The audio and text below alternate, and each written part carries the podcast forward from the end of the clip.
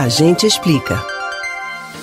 A Igreja Matriz de São José, que fica no bairro de mesmo nome na área central do Recife, começou a ser construída em 1844.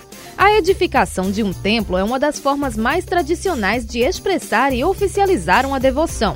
Mas quem é São José e o que ele representa para os católicos? A gente explica. Um mural de autoria do artista Francisco Brenan, inaugurado em 1964, embeleza o frontispício da Igreja Matriz de São José. A obra traz a figura de lírios, que são um dos símbolos do santo. A flor costuma aparecer em uma das mãos de São José nas imagens mais tradicionais que são feitas para representá-lo.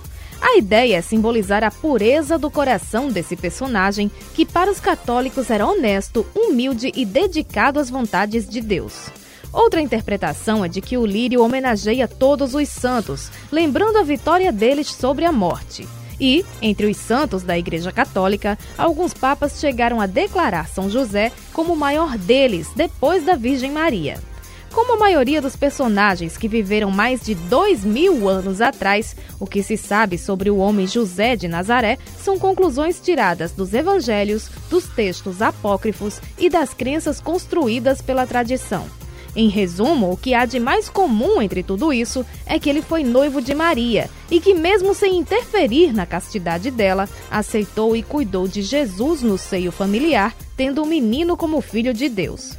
Assim, a figura dele se tornou um modelo masculino de santidade e também um exemplo cristão de paternidade. Na Itália, por exemplo, o Dia dos Pais é comemorado no dia de São José, dia 19 de março. A ideia de que São José era carpinteiro o relacionou ainda com a nobreza de caráter e o gosto pelo trabalho, fazendo com que o santo passasse a ser considerado protetor dos trabalhadores. A devoção se fortaleceu ainda mais ao redor do mundo depois que o Papa Pio IX o proclamou patrono universal da Igreja. Em Pernambuco, pelo menos 23 cidades têm São José como padroeiro.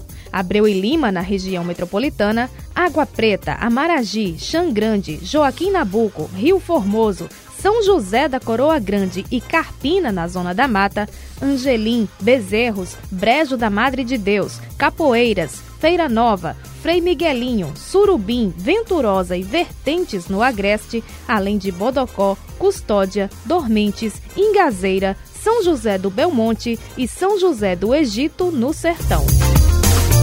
Você pode ouvir novamente o conteúdo deste ou outros A Gente Explica no site da Rádio Jornal ou nos principais aplicativos de podcast: Spotify, Deezer, Google e Apple Podcasts. Betânia Ribeiro para o Rádio Livre.